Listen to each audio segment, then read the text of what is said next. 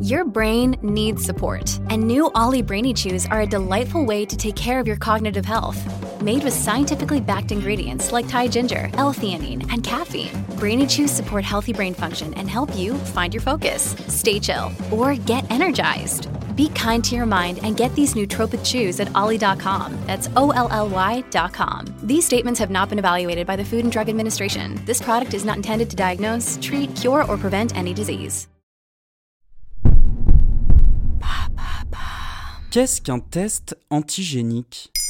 Merci d'avoir posé la question. Comme son nom l'indique, le test antigénique s'intéresse à l'antigène. Comprenez l'endroit où se fixent les anticorps que nous produisons pour lutter contre le virus. Dans ce contexte pandémique, les tests antigéniques ont le même but que le test de référence actuel, le PCR, à savoir si oui ou non on est contaminé au moment où l'on fait le test. Ça fait bien longtemps qu'on est resté caché, chef. Il serait peut-être temps de nous payer une petite infection. Une grosse infection, tu veux dire Afin de décharger les laboratoires et d'améliorer les délais de transmission de résultats, les tests antigéniques sont désormais autorisés en France et devraient arriver, selon un arrêté ministériel, en ce début du mois d'octobre. Avec le test antigénique, ce sont les protéines virales qui sont recherchées, à la différence du test PCR qui recherche le code génétique du virus et du test sérologique qui sonde les anticorps.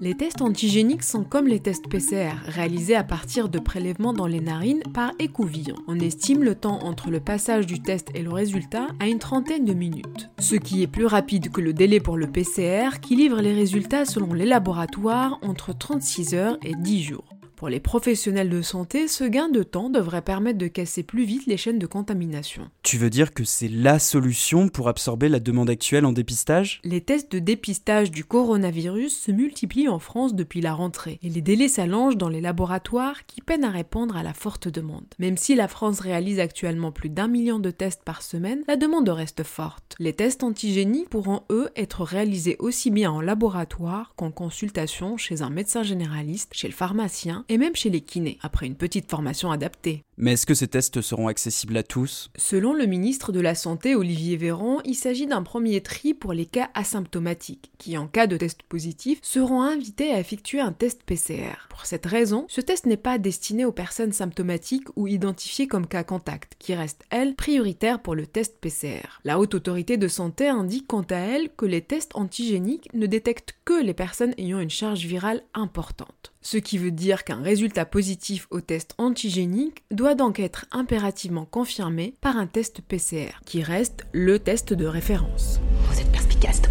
Le test antigénique a toutefois une faible sensibilité. Il est ainsi beaucoup moins fiable et pourrait engendrer un certain nombre de faux négatifs. Une personne testée négatif avec un antigénique pourrait s'avérer positif avec un PCR. Cependant, avec l'introduction de ces nouveaux tests en France, des opérations collectives de dépistage dites d'orientation diagnostique antigénique pourront être autorisées par le ministre de la Santé. Selon la PHP, cette opération peut permettre d'isoler de manière plus précoce les cas contaminants et de tracer plus rapidement leur contact. Aujourd'hui, c'est une vidéo, enfin une story time un peu particulière. Donc, je vais vous raconter comment s'est déroulé mon dépistage et vous expliquer un peu comment ça se passe. Mais la rapidité des résultats ne fait pas tout. Pour Claude Cohen, président du syndicat national des médecins biologistes, elle ne se traduira d'ailleurs probablement pas par un désengorgement des laboratoires d'analyse. Le temps nécessaire au prélèvement et aux démarches administratives restant lui le même. De son côté, François Blanchecotte, président du Centre national des professions de santé, trouve que l'autorisation des tests antigénique est un brin précipité. Il précise il faut être prudent avant d'autoriser de nouveaux tests. À part la PHP qui a commandé 100 000 tests à un fabricant coréen, personne n'est prêt.